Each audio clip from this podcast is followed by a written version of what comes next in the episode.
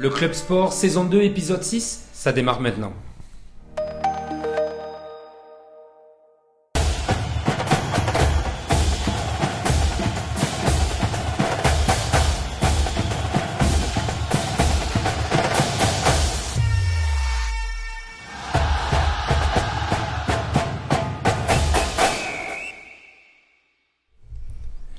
Bonsoir et bienvenue en direct dans le Club Sport Objectif Gare. Vous avez l'habitude chaque jeudi soir euh, sur Objectif Gare. C'est votre rendez-vous pour ne rien rater de l'actualité sportive gardoise. Encore un programme bien chargé euh, ce soir, notamment avec notre invité qui est là. C'est Yann Balmossière, entraîneur de l'USAM Ligard. Comment ça va Yann? Très bien, bonsoir à tous. On a reçu beaucoup de monde de l'USAM euh, sur ce plateau et c'est une première pour vous. On est très heureux de vous recevoir. Mais très heureux d'être là. À côté de vous, euh, puisqu'on va parler de l'USAM évidemment des résultats actuels, mais on va parler de tir à l'arc aussi au début de cette émission. C'est Olivier Gria euh, qui est à côté de vous, le directeur sportif de l'Arc Club de Nîmes. Olivier, très heureux d'être là, joli souriant. C'est une première fois et ça me fait plaisir. Eh bien oui, on va parler de nos archers nîmois euh, susceptibles de participer aux Jeux Olympiques 2024. Et puis, évidemment, dans cette émission, il y a toujours nos, nos sociétaires. Ce soir, c'est Corentin Carpentier, un habitué euh, du club Objectif Gare, mais aussi du club sport, commerçant, coprésident euh, du collectif euh, Sauvons Nîmes Olympique. Comment ça va, Corentin? Ça va très bien. Bonsoir, Corentin. Bonsoir à tous. Bon, en forme?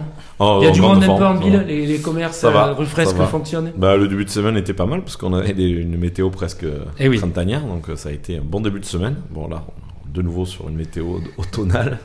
Mais très bien, ça va. on, bien. on, parlera notamment avec vous euh, de l'interview parue cette semaine euh, du président Rania Saf. Euh, pas mal de déclarations fortes. On reviendra dessus dans cette émission. Et si la technique est avec nous, on aura Joanne Charpenet en duplex à la fin euh, de l'émission parce que euh, c'est l'entraîneur de Rouen, l'ancien joueur du Nîmes Olympique. il y a un match de Coupe de France dimanche. Et puis, pour terminer la présentation de ce magnifique plateau, Sacha Virga, notre journaliste euh, qui est là toute la semaine. Sacha, celui qui bosse le plus dans cette rédaction. Comment ça va, Sacha? Ah, Je dirais pas ça, mais ça va quand même très bien. J'espère que vous aussi autour du plateau. Bon, en forme, Sacha? Très bien, ouais. Ça va Allez, on est parti pour cette émission. Comme d'habitude, on démarre tout de suite avec le témoin du club.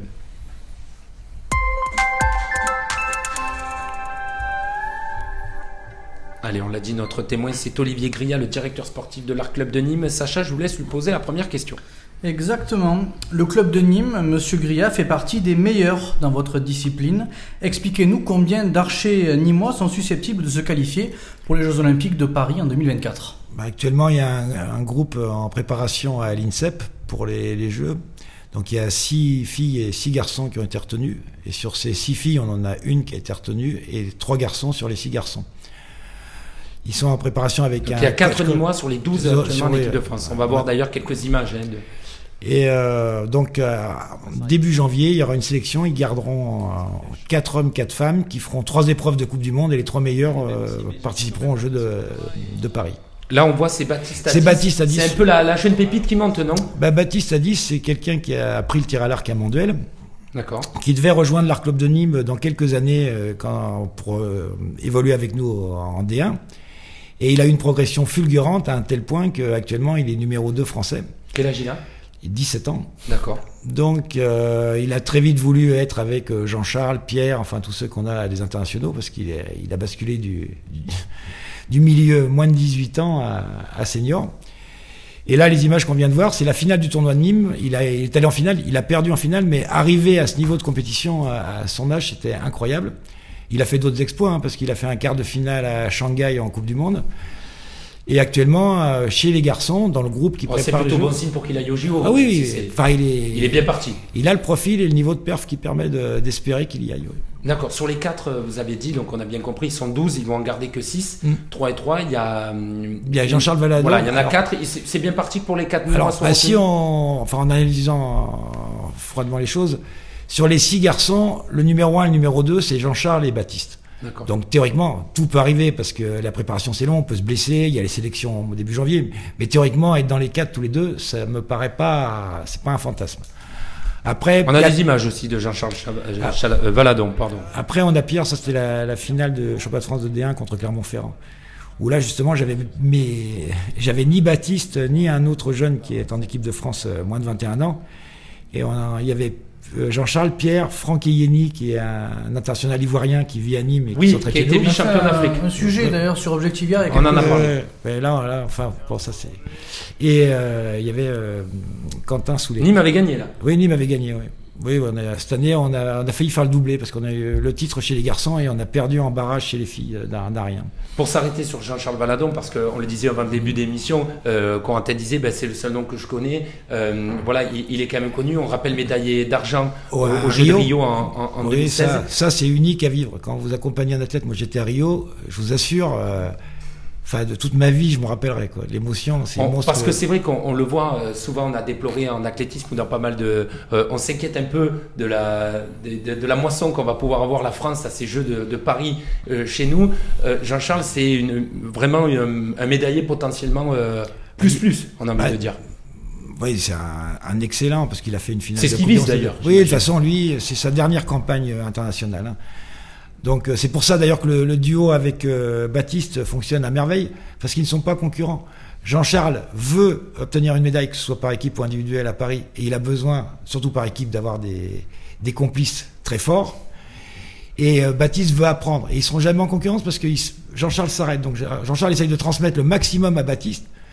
Et donc ça, ça fonctionne à, merveille. Avant que nos, invités et témoins autour de la table vous, vous posent une question, comment ils se préparent, euh, nos archers nîmois Parce qu'on on se rappelle, on avait eu Wided Atatou, une athlète, c'est pas le sport le plus médiatisé. Est-ce que c'est compliqué? Est-ce qu'ils sont sur Est-ce qu'il y a des sponsors Là, c'est très spécial. Comment ça se passe? Bah, pour, euh, On fait une opération commando. Parce que ce qui s'est passé, c'est qu'on a bien réussi au Jeu de Rio, parce qu'on a fini cinquième par équipe et une médaille d'argent en individuel. Et c'était une catastrophe à Tokyo. Oui, aucune médaille. Pour Rien, et puis vraiment, ça s'est mal passé. Donc, on a changé complètement de stratégie au niveau de la fédération française. Donc, ils sont préparés dans les clubs. Et là, on avait décidé que de début septembre jusqu'au jeu, ils restaient à Paris et à l'INSEP, ils ne sortent pratiquement jamais en entraînement intensif avec un nouveau coach sud-coréen. D'accord. C'est le, Monsieur O, c'est le coach qui a eu le plus de médailles olympiques. Euh, Donc tir à l'arc tous les jours. Euh... Ouais, non, mais c'est là, c'est Donc c'est pris en charge, ils n'ont pas besoin de travailler à tout côté. Tout est pris en charge, tout est calculé. Enfin, on, travaille avec le club, mais euh, oui, oui, non, mais c'est important. Non, mais ils n'ont pas aucun problème de préparation. Tout, on a tout vu et le suivi médical, enfin tout, tout, tout ce que vous pouvez imaginer. Hein. Moi, la seule demande, j'étais d'accord avec le plan. Ce que j'avais demandé, c'est qu'ils intensifient le suivi médical.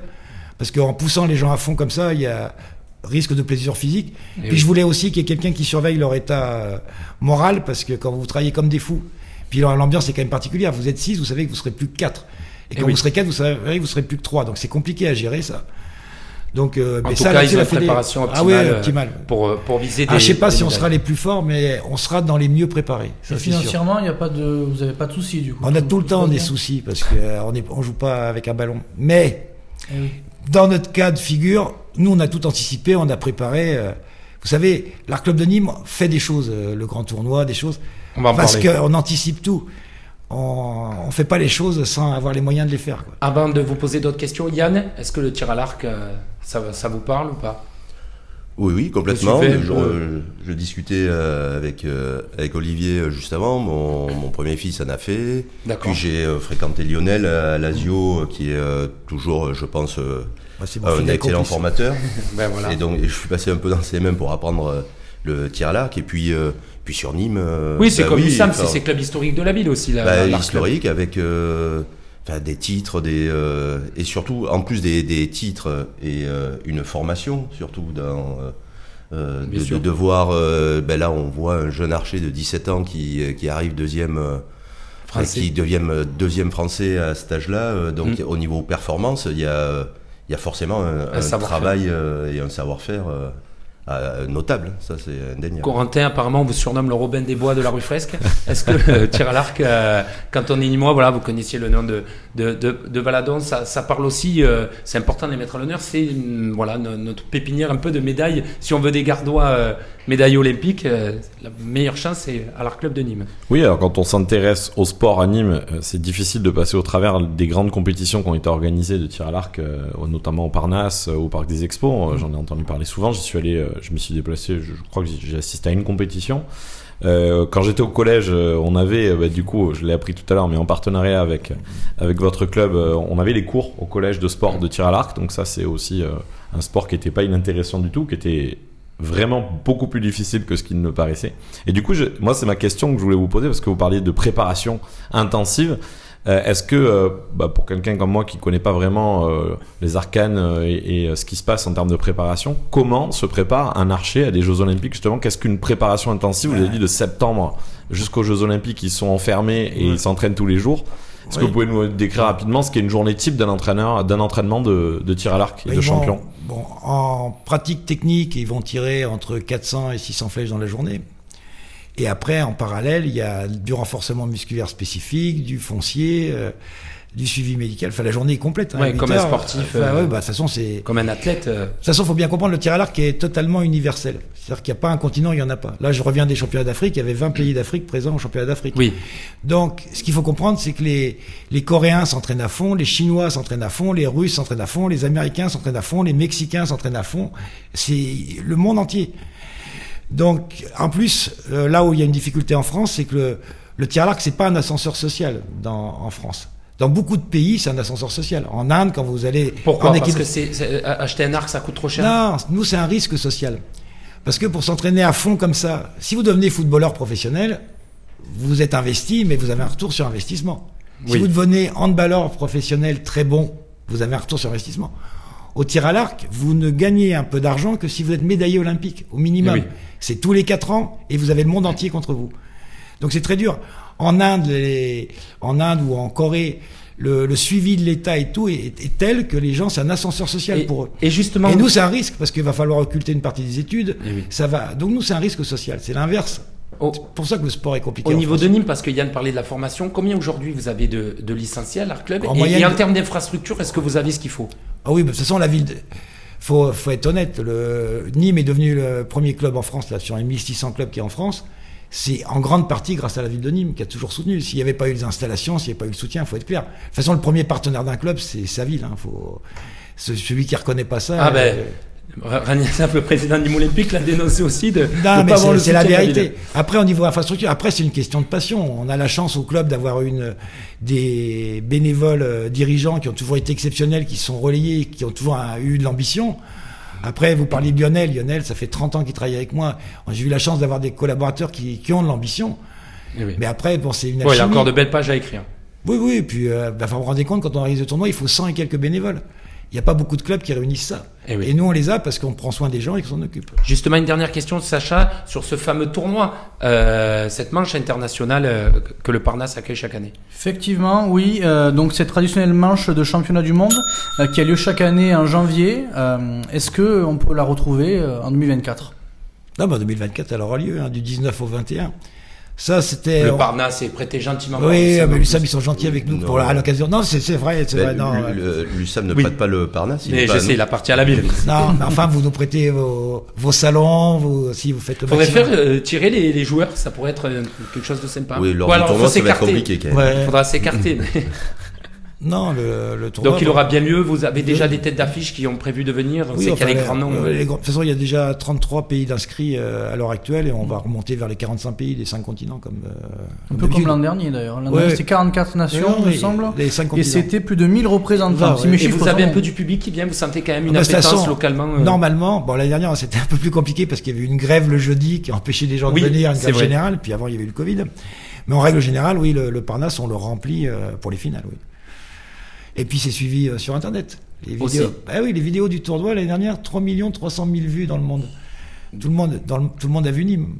Donc voilà. Ça fait aussi une belle promotion pour la ville. En tout cas, c'était très intéressant de, de parler de, du, du, tir à l'arc, de mettre à l'honneur les archers nîmois. On est encore à pas mal de mois des JO, donc on aura l'occasion avec vous, Olivier, de suivre évidemment la progression euh, de nos archers euh, nîmois. Évidemment, vous restez avec nous. Hein. L'émission euh, n'est pas terminée. On ouvrira une grande page Nîmes Olympique, mais là, une fois n'est pas coutume, on va enchaîner avec l'invité du club.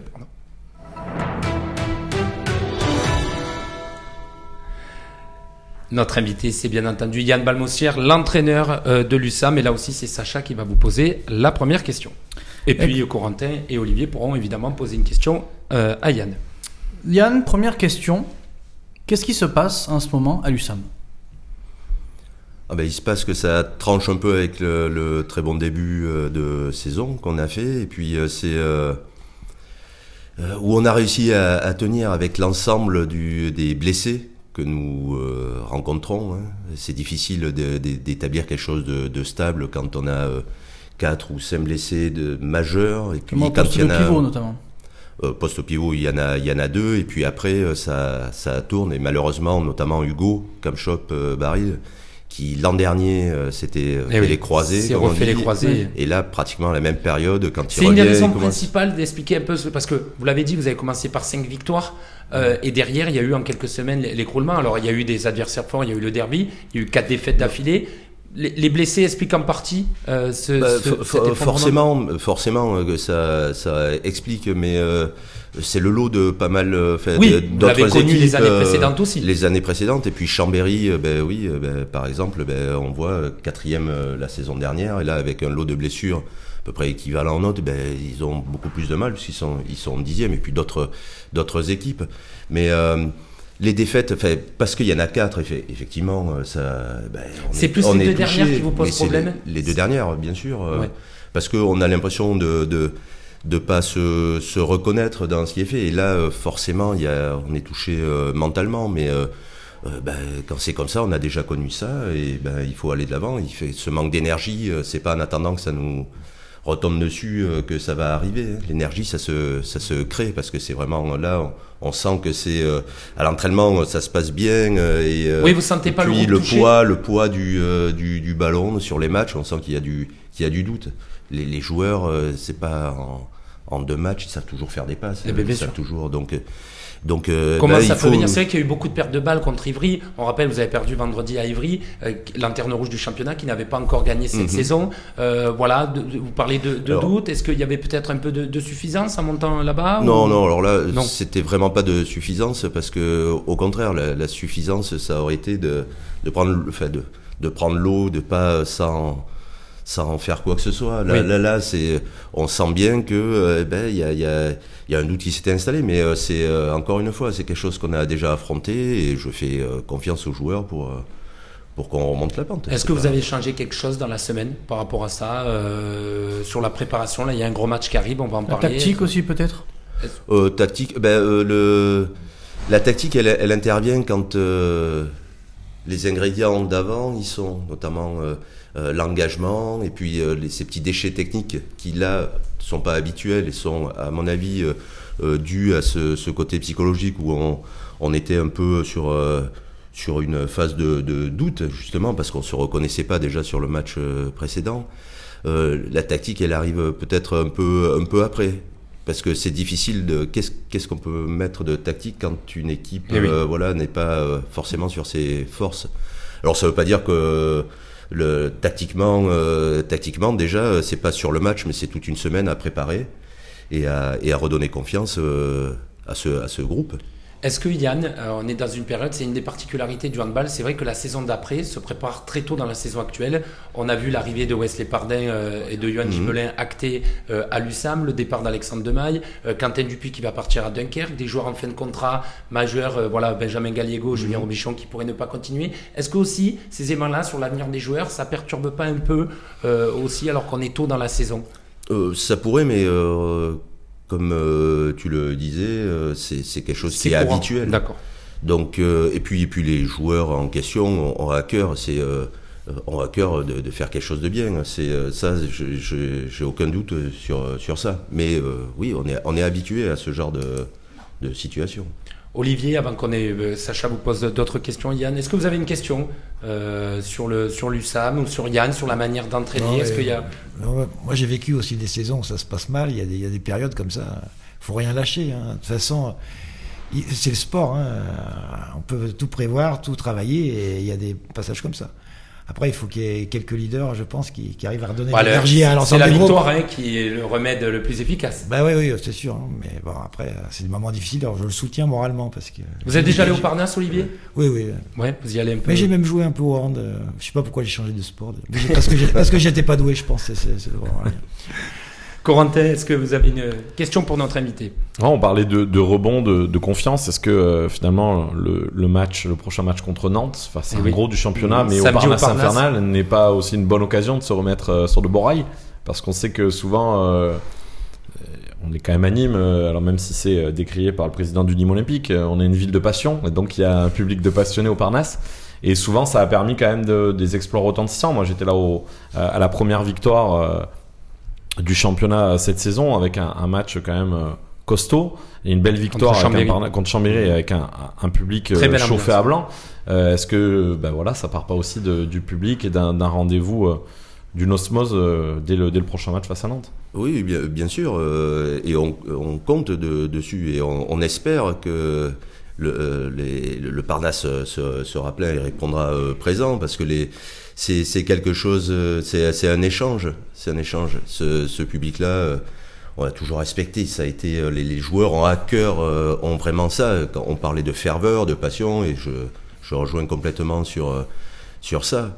Mais il faut il faut arriver à le, à le déclencher parce que c'est un juste eh c'est un juste c'est un juste retour. Mais là, encore une fois, c'est ça comme on dit, parfois c'est juste, euh, ça peut être sur euh, une étincelle, une action et ça peut repartir. Est-ce que c'est euh, est-ce que c'est bien que ce soit Nantes une, une équipe qui fait partie du trio qui écrase tout là depuis maintenant quelques saisons? Oui.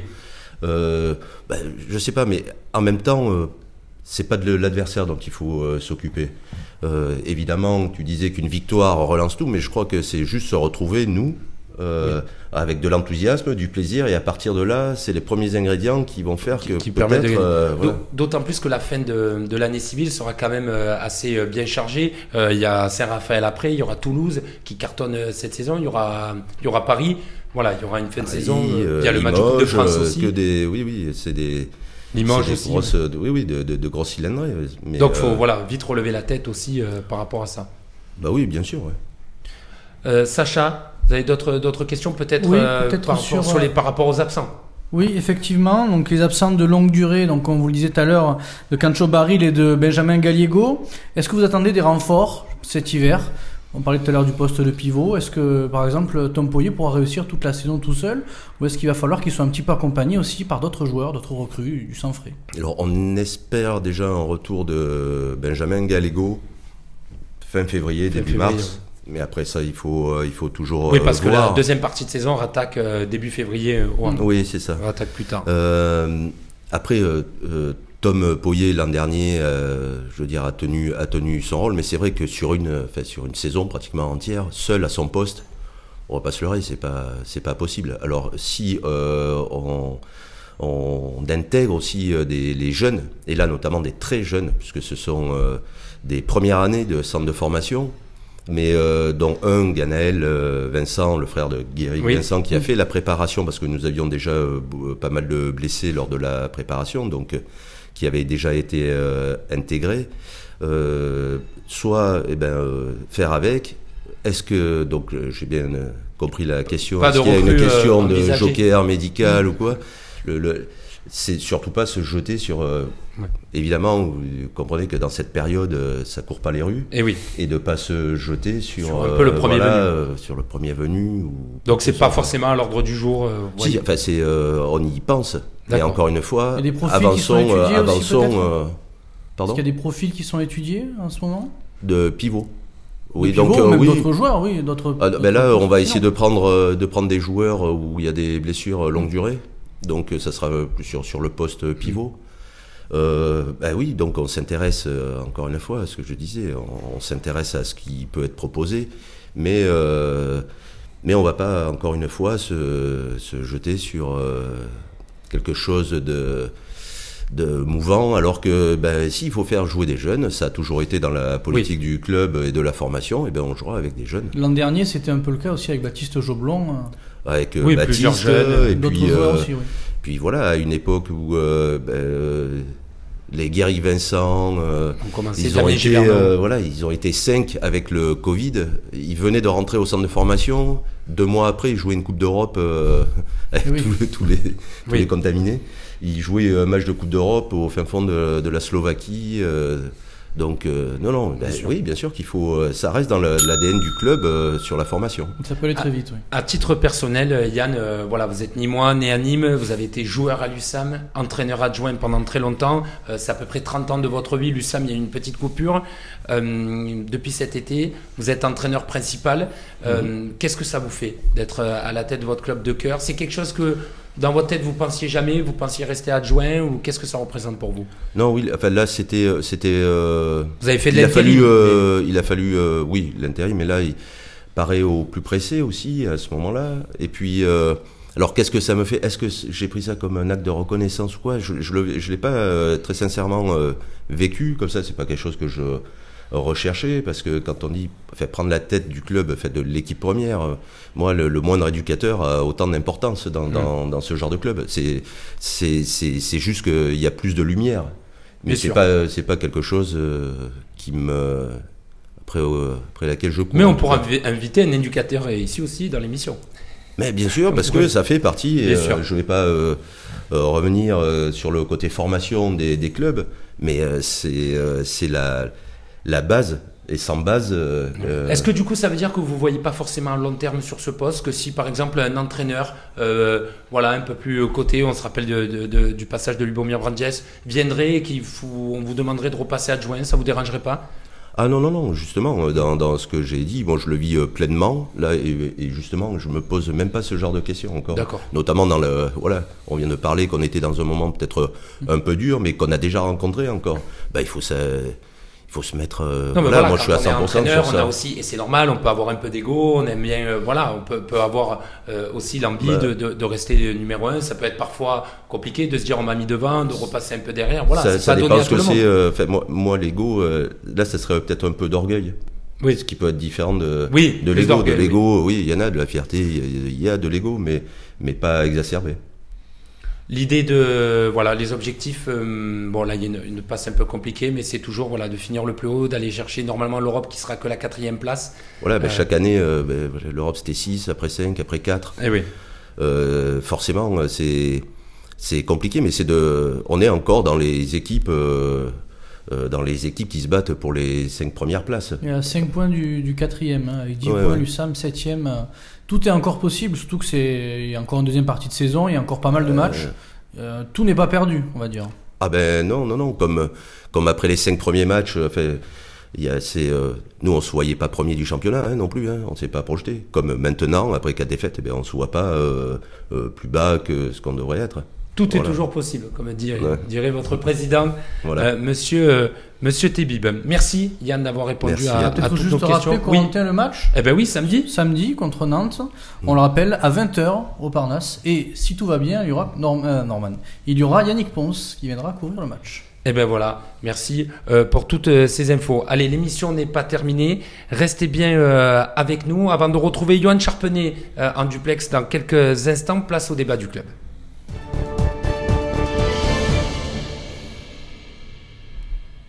Allez, c'était l'événement euh, cette semaine. Euh, vous l'avez sûrement vu sur le magazine Objectif Gare. Il est là. Euh, l'interview d'Orania Saf qu'on n'avait pas entendu depuis quelques mois maintenant. Hein, de nombreuses déclarations fortes du président du Nîmes Olympique et actionnaire majoritaire. déjà, on va se pencher avec, avec Corentin Carpentier, mais évidemment tout le monde pourra réagir.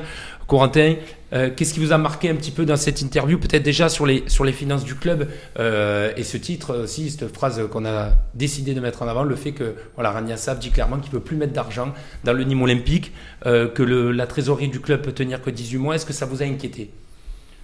Je sais pas si, si, si ça m'a rajouté de l'inquiétude à l'inquiétude, mais il, il, a confirmé ce qu'on pensait depuis pas mal de temps au collectif, c'est que euh, il est dans une espèce de position euh, d'attente euh, tout à fait bizarre parce que, bah oui, il y a de la trésor sur 18 mois, mais bon, ça veut dire que tu continues de perdre de l'argent pendant 18 mois.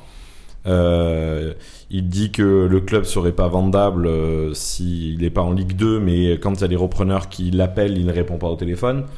et puis, lui, il dit que pour l'instant, presque personne veut du Nîmes Olympique. Ouais, priori, il n'a pas les mêmes infos que nous, parce que nous, on en est au moins à trois repreneurs qui ont appelé le collectif pour avoir des contacts avec, euh, avec le Nîmes Olympique euh, et, qui nous disent on a un problème, le président ne répond pas au téléphone. Donc, euh, et des profils nationaux. Donc, moi, je veux bien que Rania Saf continue de raconter les mensonges à chaque fois qu'il prend la parole, mais.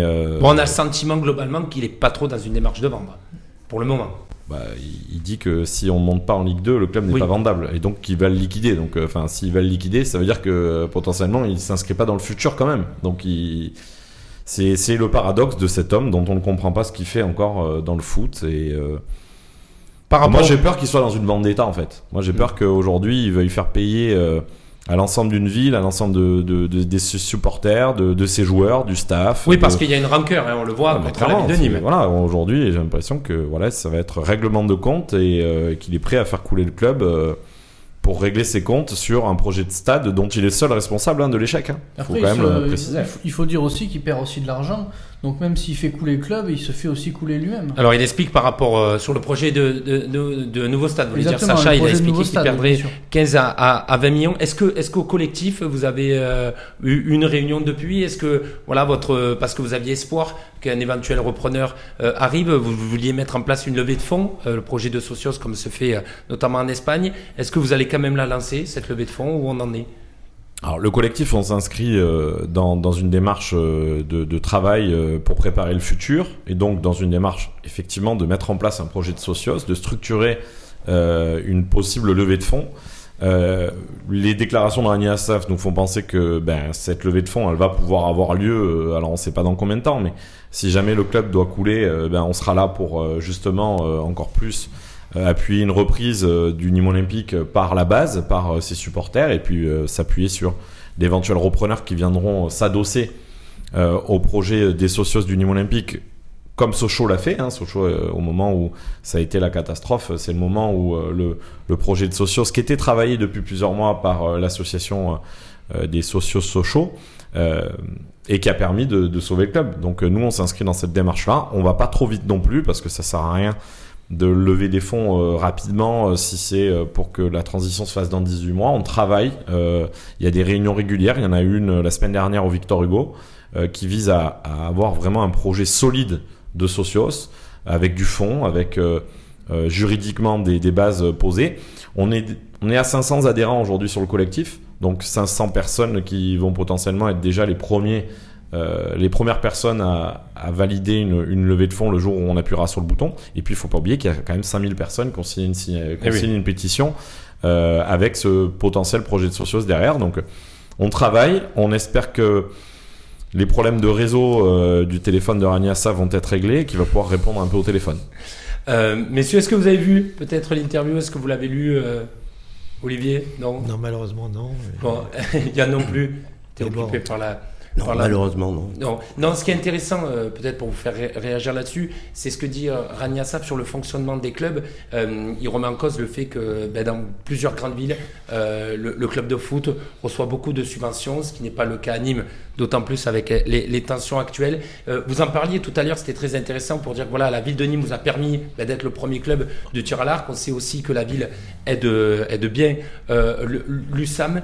Est-ce que voilà, on voit d'autres clubs qui essayent de trouver d'autres solutions? On a le sentiment que pour un club de, haut niveau, faire sans les collectivités, ça, ça paraît impossible. Bah, ça dépend parce que là, ils sont dans un système privé. Euh, le football a atteint des limites qui sont incompréhensibles pour le, le commun des mortels. Je veux dire, pour moi, moi qui m'occupe du tir à l'arc, les, sommes en jeu et tout, c'est du délire.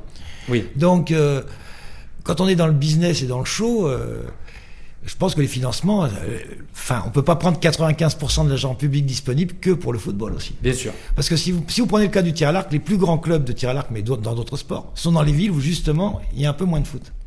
C'est affreux à eh dire. Et les endroits où il y a les plus belles infrastructures pour tous les sports, c'est aussi les villes où il y a un peu moins de foot. Moi, j'adore le foot, hein, parce que je veux dire, je suis un supporter de Nîmes Olympique. Hein. J'adore être euh, dans les tribunes, voir les matchs. J'ai mon écharpe et tout. Et avec mon fils, vous y allez encore? Non, ces derniers temps moins, mais j'y allais très régulièrement, je vous assure.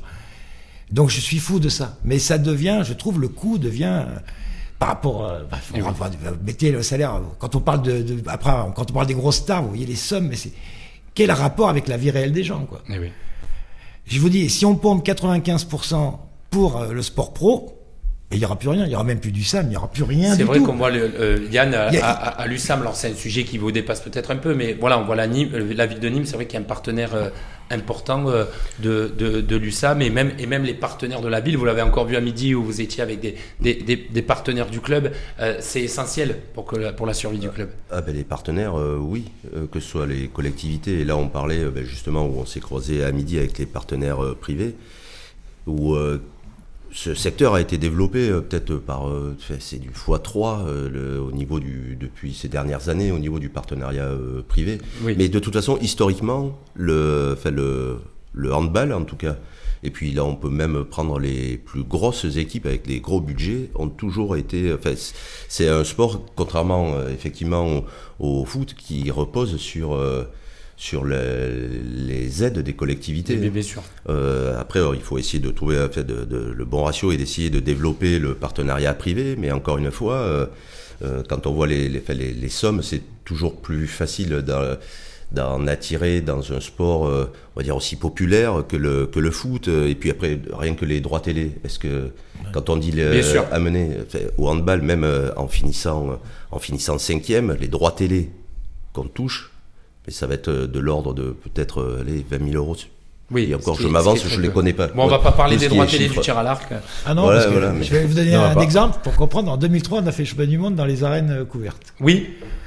On a fait le même audimat que le Paris-Nice. Parce que c'était une, une fille française qui a gagné la finale. Mais nous, on avait une facture de production de télé de, de 40 000 euros hors taxes pour fournir, ah le, pour fournir le programme à France Télévisions et eux, ils avaient payé des droits sur le. Voilà. Là, oui, on voit la différence. Et oui, il y a deux mondes. pour finir, parce que Johan euh, Charpenet en duplex nous, nous attend, Corentin, juste un dernier mot sur cette interview sur le projet du stade des Costières, parce que euh, Rania Saf dit Je ne vois pas déposer un nouveau permis de construire. Il nous dit que le, le, projet va être, euh, va être abandonné, voilà, qu'il a perdu de, de l'argent, mais qu'au final, ça n'a pas l'air de, de plus l'embêter que ça. Euh, là aussi, qu'est-ce que ça vous inspire D'autant plus qu'il rajoute qu'on peut jouer définitivement aux Antonais. Mm. qu'on pourrait, selon lui. Oui, justement, euh, là encore une fois, mensonge, puisque le stade des Antonins doit être démonté 2029 au plus tard, parce que c'est une zone classée humide par la préfecture. il dit que le permis provisoire peut facilement Oui, parce qu'il a toujours dit qu'il pouvait. Je le dis, il était en réunion avec nous à la au centre de formation à l'époque où il nous a retiré l'agrément. Il nous a dit, oh, vous savez, euh, les préfets, ça change. Euh, entre politiques, ils peuvent s'arranger. Et puis, il deviendra euh, définitif, le stade. C'est sa vision des choses. Moi, je pense que ce stade provisoire, à tout moment, il peut le vendre et le, et, le vendre à un autre club. Le stade des Costières est une vraie problématique pour le futur acquéreur et le futur repreneur du Nîmes Olympique. Et eh oui, parce que qu'est-ce qu'on fait de ce stade il, il, faut, il faut clairement que la mairie entame des études pour rénover le stade des Costières tout simplement. Euh, il y a aujourd'hui. Il n'y a pas de, de repreneur. Euh, un, repreneur ne viendra que justement avec un, sûr, avec une assurance. Ça paraît compliqué de voir une ville de mettre de l'argent s'il n'y a personne derrière. Euh. Ben, il y, a des gens derrière. C'est pour ça. Enfin, je veux dire, il y a des. Nîmes Olympique est un est un club historique français. Il y a des gens qui sont intéressés par le Nîmes Olympique. Euh, la mairie euh, en a reçu, la mairie essaie de faire des de mettre en relation Agnasaf avec ces repreneurs-là. Maintenant, la balle est dans le camp du président. Mais la ville, euh, dans ce qu'elle peut faire aujourd'hui, c'est au moins chiffrer combien nous coûterait une rénovation du stade des Costières, en tout cas un minima, et puis derrière une convention qui qui permettrait à un futur un futur repreneur d'exploiter le stade des Costières en y faisant des travaux assez frais et puis en le en le rénovant euh, petit à petit. Mais en tout cas, on va suivre C'est dommage qu'un stade comme ça, on n'ait pas fait d'études 30 euh, ans après sa construction euh, pour, pour voir ce qui était faisable. et puis maintenant que, en plus, il y a la halle des sports qui arrive, ça veut dire que les stades des Costières, il y a plein de salles disponibles. Donc il y a pas mal de choses à imaginer pour les hospitalités, pour, pour faire plein de choses et pour que le club puisse euh, développer. Euh, on aura l'occasion, évidemment, il était venu sur ce plateau, Nicolas Renville, adjoint au sport, d'en reparler avec lui, évidemment. Donc le magazine euh, Objectif Gare, cette interview de Rania Sap, si vous l'avez pas vu encore, disponible encore pas mal toute la semaine et la semaine prochaine chez votre marchand de journaux. Merci Corentin, l'émission n'est pas encore terminée. Enfin, on espère. Est-ce que Joanne Charpenet euh, est avec nous euh, du côté de, Saint-Étienne euh, ce soir. Joanne, est-ce que vous m'entendez? Oui, oui, il n'y a pas de souci. Ah ben super, merci d'avoir d'avoir attendu et d'être et d'être avec nous. Évidemment, Joanne Charpenet, Corentin, il a le sourire parce que c'est il a été joueur du Nîmes Olympique de 1998 à 2002 en Ligue 2 à l'époque et aujourd'hui vous êtes entraîneur du Rouennais Foot 42. Et vous qui êtes né à Rouen, et ça tombe bien parce que dimanche à 14h, Rouen-Nîmes pour le septième tour de la Coupe de France. C'est un match à suivre en direct en audio sur Objectif Gare. Vraiment merci d'être avec nous. Joanne, première question, qu'est-ce que ça vous fait de retrouver Nîmes dimanche? C'est le plus beau cadeau que je peux avoir pour, la, Coupe de France cette année. Euh, quand j'ai vu la poule et que j'ai vu le Nîmes Olympique, c'était vraiment l'équipe contre qui je voulais, je voulais jouer. Alors non pas que on s'enflamme à dire qu'on va, qu'on va battre les crocos, mais moi, ça me rappelle tellement de souvenirs que c'est vraiment l'équipe qui je voulais jouer. Quel souvenir justement vous gardez de, ces quatre années euh, Vous avez entendu tout ce qu'on a dit un peu sur le, sur le Nîmes olympique, mais quel souvenir vous vous gardez de votre passage? Bah, Moi, c'est les, les, meilleures années de, de, ma carrière euh, au Nîmes olympique. J'ai tout construit au, au Nîmes olympique. J'ai construit ma carrière footballeur. Je me suis marié à Nîmes. J'ai eu ma fille à Nîmes. À Nîmes, on a fait, j'ai fait quatre années. On a fait euh, deux demi-finales, un quart de finale en Coupe de France. Donc euh, on a performé euh, sur ce, sur ce plan-là. Et puis c'est là que j'ai découvert le, haut niveau vraiment avec, avec des grands joueurs. Corentin, il y a, vous vous rappelez d'un geste particulier de, de Joanne Serpenet, enfin d'un exercice C'est un geste, mais c'est une question. Est-ce que, euh, du coup, Joanne, bonsoir, est-ce que vous tirez encore les coups francs à l'entraînement pour chauffer vos gardiens? J'essaie de leur, de leur enseigner deux, trois choses que je faisais à l'époque, mais j'ai même plus, j'ai plus la même puissance, j'ai plus le, les conditions de l'époque. Ah, ah, avant qu'on parle du match de dimanche, euh, Joanne, vous avez écouté un petit peu ce qu'on a dit. Quand vous voyez la situation actuelle du Nîmes olympique, que ce soit euh, extra-sportif et sportif, euh, qui végète en, national, qu'est-ce que, est-ce que ça vous touche? Qu'est-ce que ça vous fait? Ben, Je suis triste parce que le Nîmes olympique est une légende du football français. C'est un grand club et de le voir à ce niveau-là, quand j'écoute tout ce qui se, se trame autour de, ce club, euh, c'est bah, triste, quoi, tout, simplement. Hein. J'aimerais pas être à la place des joueurs à l'heure actuelle, ni, à la place du coach. C'est incompréhensible ce qui se passe en ce moment et, c'est triste. On va parler du match de, dimanche. Euh, c'est un match historique hein, pour, Juan euh, d'être déjà à ce, niveau-là, d'affronter un club professionnel. Euh, on a l'impression qu'il y a une certaine émulation, non? Parce que apparemment le, match sera guichet fermé. Ouais, ouais. Les... Bah, le match. Euh, Comment vous vous préparez pour ce match oh, Tout simplement, comme d'habitude. Hein. Moi, ce que je veux juste, c'est que mes joueurs euh, n'aient pas de regrets à la fin du match, quel que soit le résultat, et qu'ils vivent le moment à 100% sans, sans se dire ah, mince, on aurait dû se lâcher, on aurait dû faire ça. Non, je veux qu'ils jouent, qu'ils se lâchent, et quand on verra à la fin ce qui se passera. Est-ce que des joueurs vous ont questionné un peu sur votre passage à Nîmes? Est-ce que certains se sont un peu intéressés du coup un peu plus davantage à votre carrière? Bah, il y en a, ils sont assez au courant ici. Euh, parce que moi, je suis originaire de, de Rouen, donc ils, connaissent un petit peu mon parcours. Mais c'est vrai que quand il y a eu le tirage ils ont commencé à me taquiner et à, regarder un peu plus, mais on va rentrer dans les détails de plus en plus, plus on va s'approcher, plus je vais, là, je vais expliquer un peu ce que je ressentais pour Nîmes et ce qui s'est passé là-bas et l'importance que ça a de jouer contre Nîmes. Surtout que derrière, si vous réussissez euh, à battre à battre Nîmes, hein, on va rappeler euh, que vous êtes euh, Rouen en R2, quatre divisions d'écart avec les les Crocos en national, il peut y avoir un derby de la Loire face à Saint-Étienne. Donc c'est une motivation supplémentaire encore au tour d'après. Ouais, ouais c'est une motivation supplémentaire, mais on n'en est pas encore là. Alors c'est vrai que ça serait le, le, rêve pour pour beaucoup de personnes ici. Mais avant toute chose, c'est de bien profiter de ce moment de dimanche où c'est vraiment la fête de, du club qui mérite de, connaître ça. C'est la première fois qu'on est au septième tour et on va tout faire pour que ça se passe bien et qu'il y ait une, belle ambiance, de beaux souvenirs pour tout le monde. Messieurs, est-ce que vous avez une question euh, pour euh, Johan? On a la chance de l'avoir euh, avec nous. Corentin, peut-être une autre remarque ou Sacha, une question avant ce match de, dimanche? Bah, Peut-être, Johan, je ne sais pas de quelles sont vos ambitions en tant qu'entraîneur, mais est-ce qu'on peut imaginer que dans quelques années, pourquoi pas, Johan Charpenay fasse son retour au Nîmes olympique? Non, non, je quoi. À l'heure actuelle, c'est pas dans mes prévisions parce que revenir au, Nîmes olympique voudrait dire qu'on reprend une vie comme, comme j'avais de footballeur où il faut euh, tout le temps bouger. je n'ai plus l'intention de bouger de, ma ville. Je suis bien, je me suis posé avec la famille et, c'est le plus important à l'heure actuelle pour moi. Ça veut dire qu'il y a, voilà, en tant qu'entraîneur, vous n'avez pas la volonté forcément d'aller entraîner plus haut pour le moment? Non, non, moi je veux, suivre, je veux surtout aider euh, le Rouennais Foot 42 à progresser et à aller voir si, pourquoi pas aller voir plus haut, mais avec mon club. Est-ce que vous avez reçu des messages pour finir, euh, Johan, sur d'anciens euh, coéquipiers, ni moi, qui vous ont un petit peu, qui vous ont envoyé quelques textos, textos avant ce match ou pas? Est-ce que vous avez toujours des, joueurs avec qui vous échangez? Non, j'ai rien reçu encore. Je pense que plus on va s'approcher du match, peut-être que ça va.